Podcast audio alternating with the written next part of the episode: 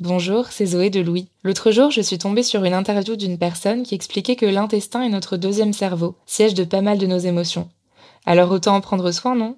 Activia, notre sponsor en ce moment, est la marque spécialisée dans le bien-être digestif depuis plus de 35 ans. Avec Activia, découvrez trois actions, soutien du métabolisme, actif à l'intérieur et apport de nutriments. Le tout toujours avec des probiotiques et le bon goût d'Activia, à retrouver en une multitude de saveurs. Merci Activia pour leur soutien et bonne écoute Activia contient des ferments du yaourt qui sont des probiotiques. Ils vous aident à digérer le lactose du produit en cas de difficulté à le digérer. Activia est source de calcium et de protéines. Le calcium contribue au fonctionnement normal des enzymes digestives et à un métabolisme énergétique normal.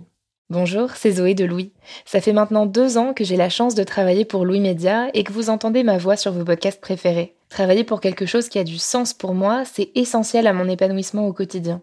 Et vous, comment se passe votre relation au travail? C'est plutôt épanouissant et enthousiasmant ou plutôt boule au ventre et des motivations? Si vous êtes dans le deuxième cas et que vous comptez chaque semaine le nombre de jours qui vous séparent du week-end ou des prochaines vacances, je vous recommande plus que jamais le parcours Chance, partenaire d'émotion. Chance est une communauté d'entraide professionnelle pour aider chacun et chacune à trouver sa place dans le monde du travail. La communauté Chance a une méthode unique qui a fait ses preuves. La première étape, c'est celle du bilan de compétences. En trois mois seulement, vous allez pouvoir redéfinir vos objectifs pro et renouer avec ce qui vous anime vraiment, avec l'aide d'un coach professionnel qui vous sera dédié. La deuxième étape, c'est celle du passage à l'action. Une fois votre projet défini, toute la communauté Chance sera à vos côtés pour donner vie à votre projet. Un collectif hyper engagé, prêt à vous épauler et à vous ouvrir son réseau. Si ce message résonne en vous, je vous invite à vous rendre directement sur le site chance.co pour faire le point gratuitement avec un conseiller et changer ce qui ne va pas ou plus dans votre vie pro. Bonne écoute Louis.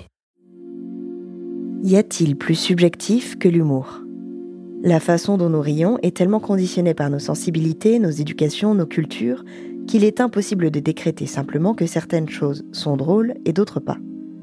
Qu'est-ce qui fait rire? Peut-on rire de tout Et avec n'importe qui? Ce sont des questions sur lesquelles on peut débattre pendant des heures, sans trouver une réponse universelle. En revanche, il me semble que tout le monde est assez d'accord avec l'affirmation que faire rire, c'est quand même super agréable. Vous le connaissez, ce petit moment de satisfaction, lorsqu'une blague fait mouche Eh bien, il répond à ce désir universel et parfaitement humain de faire rire. Cet été, dans Émotion, nous souhaitions vous proposer une mini-série autour du désir. Parce qu'il est complexe, multiple et passionnant, parce qu'il est collectif ou individuel, politique et puissant, le désir mérite qu'on l'examine dans toutes ses facettes. Dans ce premier épisode, la journaliste Léna Coutreau s'intéresse au désir de faire rire. Je suis Brune Bottero, bienvenue dans Émotion.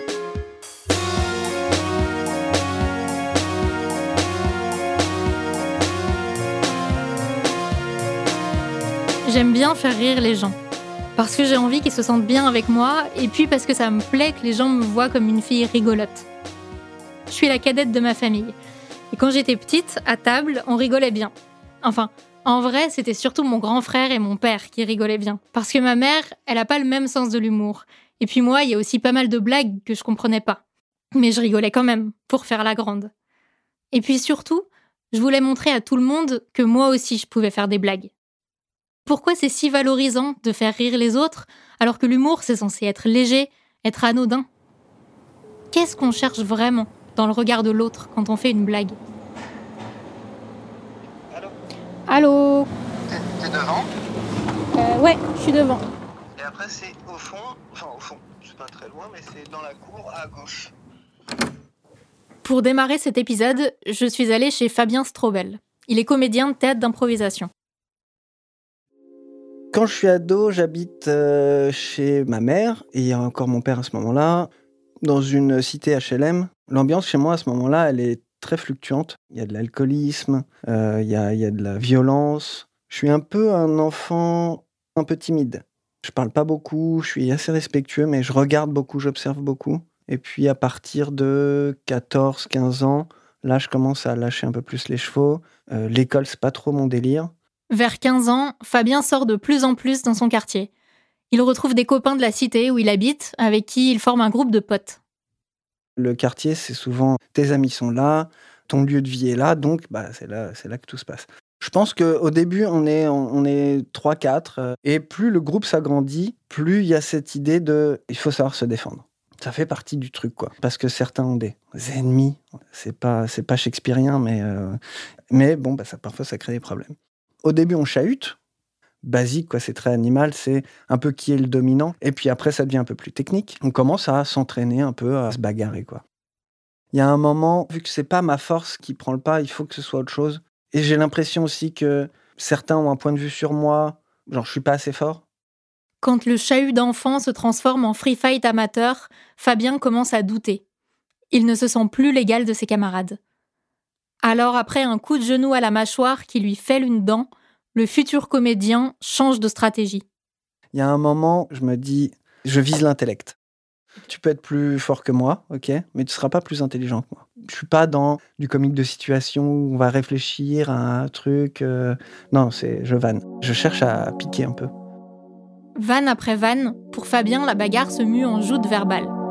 Ses potes respectent sa nouvelle spécialité et il rit de ses blagues de la même manière qu'ils encouragent ses camarades qui s'affrontent à main nue. C'est super important que mes potes rient euh, quand je fais des vannes. Je ressens euh, de la fierté. Je me sens plus grand que je ne suis. C'est vraiment de l'ego. Et en fait, ça me fait du bien parce que la situation dans laquelle je suis à ce moment-là, chez moi, dans le travail, à l'école, tout ça est assez catastrophique. Et du coup, de me sentir euh, reconnu, ça me fait énormément de bien.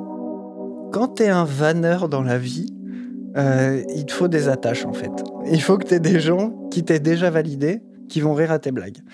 Il y a vraiment un truc de soutien euh, à la blague. Et quand il rit pas, ça s'appelle un bide, il y a de la honte, évidemment. J'ai la sensation de devenir tout rouge. J'ai vraiment cette image de j'ai raté ma cible avec une flèche, quoi. Tu vois, il y a un peu cet équilibre là. euh, je suis pas bon au sport, mais je suis drôle.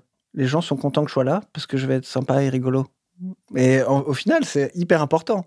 C'est beaucoup plus facile euh, pour rencontrer d'autres groupes, pour rencontrer euh, des filles notamment. Le fait que je fasse des blagues, ça passe mieux que juste des gens vénères, tu vois. Pas, tu vas pas parler à des gens vénères en fait. Mais là où il y a ah il y a un truc rigolo, ah, en fait ils sont sympas. Et après c'est ok, on peut parler de plein d'autres choses. Faire rire, ça permet pas seulement de prouver sa valeur. Ça permet aussi de créer du lien avec des inconnus.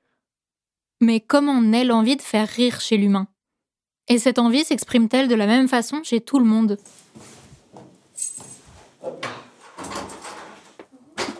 Voilà. Euh, bah, je sais pas, écoute, installe-toi où tu veux. Je pense que on va se mettre là, dans le salon. On sera peut-être. euh, Lui, c'est Fabien Limousin. Alors oui, dans cet épisode, vous allez entendre deux Fabiens. Après être allé voir mon prof d'impro, je rends visite à Fabien Limousin, réalisateur et scénariste de dessins animés. Et avant toute chose, il me confie que même si son métier consiste notamment à inventer des gags, personnellement, il n'est pas très à l'aise à l'oral. Ni pour parler, ni pour rire à gorge déployée. Dès tout petit, il y a plein de choses qui font rire Fabien, le futur réalisateur de dessins animés. Et dès le début, pour lui, l'humour passe par le dessin. Je suis pas nécessairement un enfant euh, très extraverti. euh, Je suis assez sage. J'ai plutôt euh, le profil premier de la classe. À ce moment-là, assez timide. Le goût du dessin me vient assez tôt. Dès l'âge de 6-7 ans, je commence à faire des petites BD humoristiques. J'apprécie particulièrement les moments où je vois que je, fais un peu rigoler. Le fait de provoquer une réaction me fait me sentir exister quelque part. Enfin, j'ai l'impression que, I'm Sandra, and I'm just the professional your small business was looking for. But you didn't hire me because you didn't use LinkedIn jobs. LinkedIn has professionals you can't find anywhere else, including those who aren't actively looking for a new job but might be open to the perfect role, like me. In a given month, over 70% of LinkedIn users don't visit other leading job sites. So if you're not looking on LinkedIn, you'll miss out on great candidates like Sandra. Start hiring professionals like a professional. Post your free job on linkedin.com/achieve today. Que je compte. À 15 ans, en seconde, je suis en classe, toujours au premier rang. Je regarde derrière moi et je vois tous les élèves que je connais pas encore très bien parce que euh, c'est le début de l'année. Et je me souviens que je griffonne cette petite BD, euh, un petit strip en quelques cases, où l'absence de chute est clairement euh, le gag. Je la fais passer dans la classe, comme ces petits messages qu'on se fait passer. je vois le papier qui passe de main en main et j'observe, j'observe les réactions. Ceux qui trouvent ça vraiment nul mais qui rigolent quand même. Ceux qui trouvent ça vraiment nul qui rigolent pas du tout. Limite qui me regardent, l'air de dire mais pauvre type. Et ceux qui rigolent de bon cœur. Et je crois qu'à ce moment-là, ça me permet d'opérer une forme de tri dans ma tête où je me dis ah bah ceux qui ont rigolé, on va bien s'entendre. Je pense que c'est une façon de me rassurer aussi, de me dire je suis dans un environnement euh, où je connais pas grand monde, j'ai moyen de, de me faire une place là-dedans. À 15 ans, Fabien Limousin réalise qu'il partage bien plus qu'un simple intérêt pour l'humour absurde avec ses camarades de classe. Le point commun que j'ai euh, avec les personnes qui sont sensibles euh, à cet humour-là, c'est finalement une forme d'autodérision. Et il y a l'idée de pas se prendre au sérieux et de dédramatiser. C'est vrai que ça me permet de faire des connexions avec des gens euh, qui sont un peu comme moi, euh, assez introvertis, de trouver des quelque part des semblables. Alors quand Fabien Limousin, le réalisateur, dit que grâce à ses BD, il a trouvé des semblables, c'est peut-être pas qu'une impression. Notre humour nous définirait davantage que ce que l'on pense. Il reflèterait notre personnalité et faciliterait notre compatibilité avec les autres. Et Guillaume de The m'explique que ce qui va conditionner le rire, c'est aussi la confiance que l'on place en l'autre. Ce qu'il y a d'assez spécifique chez les primates, c'est qu'ils vont former des associations avec différents individus. Les chimpanzés aussi ont des amis, avec lesquels ils vont notamment passer du temps à s'épouiller, se chatouiller, comme les humains. On aime bien les papouilles, mais pas celles de n'importe qui. L'action physique, de mettre ses mains dans des parties vulnérables du corps de l'autre, ça suppose de, la confiance en fait. Et donc la confiance, elle vient avec le fait de s'associer particulièrement avec un individu et de développer des relations un peu particulières avec cette personne-là en fait. Si on regarde les chatouilles chez les humains, euh, voilà, on chatouille pas les gens dans la rue. Euh. Selon Guillaume de The si on développe des relations privilégiées avec les personnes qui rient avec nous, c'est parce que le rire est une forme d'exercice physique qui nous fait produire un neurotransmetteur appelé endorphine. Cette molécule, c'est la même que celle qui nous rend légèrement euphorique à la fin d'une séance de sport.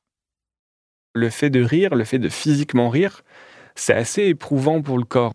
Et donc l'endorphine, c'est un peu une stratégie qu'a trouvé le corps pour répondre à la présence de la douleur. Si on regarde pas mal de comportements d'affiliation chez les grands singes, notamment l'épouillage, donc quand on épouille quelqu'un, quand on rit avec quelqu'un, bah, la personne avec qui on a ri, la personne qui vient de se faire épouiller, ressent un peu de bien-être dû à la libération de l'endorphine. C'est ça qui permet de se sentir bien avec des individus et aussi de former des amitiés sur le plus long terme. On a envie de ressentir à nouveau ce bien-être. Alors on côtoie régulièrement les gens qui nous font rire et libérer des endorphines. Et donc si on se sent bien avec les autres, eh ben, on a envie de passer plus de temps avec eux, ce qui permet la création du lien social. Aujourd'hui, un humain moderne entretiendrait des relations avec environ 150 individus, même avant Internet. Alors Guillaume de The et Robin Dunbar ont cherché ensemble la taille moyenne des groupes de rieurs chez les humains. Et pour ça, ils ont fait la tournée des bars. On est allé dans des bars, j'étais jeune à l'époque, hein, à Oxford, à Londres, à Calais, là où je suis né, à Lille et à Berlin aussi. Et on a regardé un peu la taille des groupes de gens qui riaient ensemble. Et on s'est rendu compte que bah, on rit avec euh, un, deux, trois, quatre individus euh, maximum. Lorsqu'on s'assoit à table avec neuf personnes, très vite, les petits groupes vont parler entre eux. Et donc, dans ces petits groupes, le rire marche beaucoup mieux et nous permet de créer du lien social. Et c'est ça qui est super fort dans le rire. Le rire, c'est ce qui permet aux humains de garder de la cohésion dans des groupes plus larges. Avec le même montant de temps, on peut augmenter considérablement le nombre d'individus avec lesquels on, peut créer du lien social. Grâce à l'humour, on sociabilise avec plus de monde, plus efficacement, sans dépasser les 20% réglementaires de notre budget de temps. Selon les chercheurs, ça suggère que l'humour aurait servi de ciment social chez les primates. Ça leur aurait permis de vivre dans des groupes plus grands, dans lesquels ils étaient plus en sécurité face aux prédateurs. Donc la première fonction de l'humour, ce serait de garder soudés des groupes suffisamment grands pour assurer la survie de chacun. C'est pour ça qu'à l'échelle d'une vie humaine, Rire ensemble, c'est souvent crucial pour entretenir des relations. Et ce sentiment d'être sur la même longueur d'onde, ce bien-être procuré par l'humour partagé, ça peut même amener certains à y consacrer leur métier. J'ai parfois l'impression que je convertis des gens à l'humour nul. Enfin, c'est pas tellement que je les convertis, c'est plutôt que je les désinhibe à ce niveau-là. Je pense qu'au cœur de tout ça, il y a quand même l'idée de se sentir à l'aise et que s'autoriser à être nul devant quelqu'un, je pense que c'est c'est un des meilleurs moyens pour moi, en tout cas, de me sentir euh, en sécurité et de mettre les autres en sécurité. L'humour nul de Fabien Limousin contribue en fait à la cohésion sociale dans le studio où il travaille. C'est pareil pour Fabien l'improvisateur. Aujourd'hui, ce qui le fait se sentir vivant, ce n'est plus de vanner les autres, mais c'est de créer du lien, une cohésion avec son public. En fait, quand je vannais les autres, je me vannais moi-même. Parce que je vannais juste l'humain qui fait une erreur. Et je le faisais pour moi me protéger, dans mon ego. Et une fois que j'ai commencé à travailler sur moi, bien après, j'ai attaqué plus l'autodérision parce qu'en fait, je suis la même personne que l'autre en face. Euh, je suis aussi humain, je fais aussi des erreurs. Et savoir se révéler dans ses faiblesses sur scène, c'est beaucoup, beaucoup plus riche que de vouloir affaiblir l'autre, pour moi. Donc, l'autodérision et montrer ses propres faiblesses, euh, la catharsis de l'erreur humaine, les petits moments de la vie où on rate. Et en fait, ça, c'est hyper poétique, c'est hyper drôle. Et puis, euh, c'est des choses que les gens se permettent pas dans la vie. Tu vois, tu vas jouer un personnage qui rate, et ils vont, ils vont se moquer. Mais en fait, ils se moquent de eux aussi. Clairement, la catharsis, elle est là, quoi.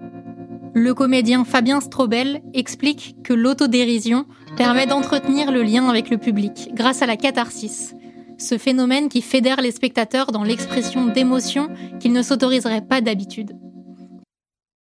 Un de mes plus gros spectacles, je crois que c'était 1300 personnes quand il y a un rire, tu as vraiment un tsunami d'énergie qui vient du public. quoi.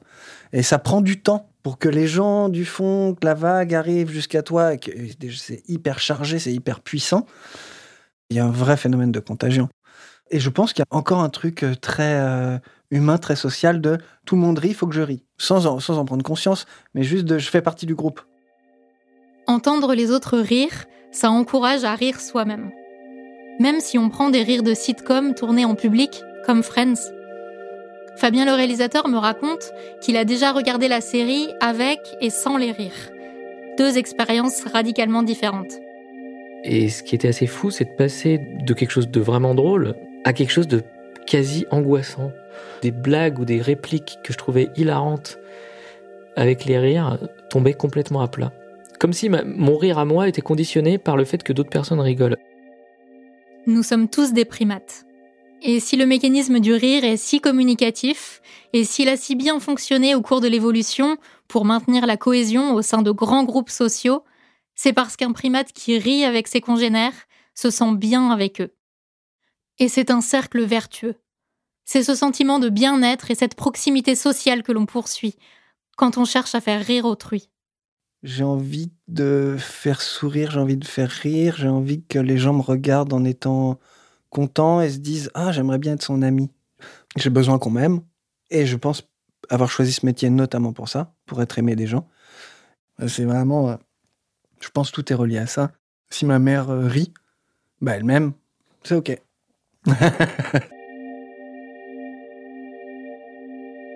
Selon Henri Bergson, philosophe français du XXe siècle, le rire est d'abord un opérateur de communauté. Et dans son essai Le rire, paru en 1900, il écrit Rien ne désarme comme le rire. Pour lui, le rire permet de se montrer tel qu'on est vraiment, à nu, désarmé. Et pour maintenir la cohésion dans un groupe, il est nécessaire de se montrer désarmé, de dévoiler sa personnalité. Comme l'ont dit le chercheur Guillaume de Zecache, le comédien Fabien Strobel et le réalisateur Fabien Limousin, se laisser épouiller ou chatouiller, pratiquer l'autodérision ou bien l'humour nul, c'est se montrer vulnérable. Mais c'est agréable, alors on recommence. On enchaîne les combats de chatouille avec nos frères et sœurs, les ping-pong de blagues avec nos amis, nos collègues. Parce que rire et faire rire, ça nous donne un sentiment d'inclusion et de la valeur. Parce que le rire, c'est l'un des rares contextes où se montrer vulnérable, c'est agréable. Et parce que c'est en riant que l'on tisse des liens avec nos semblables, au moins depuis notre ancêtre commun avec les orangs-outans.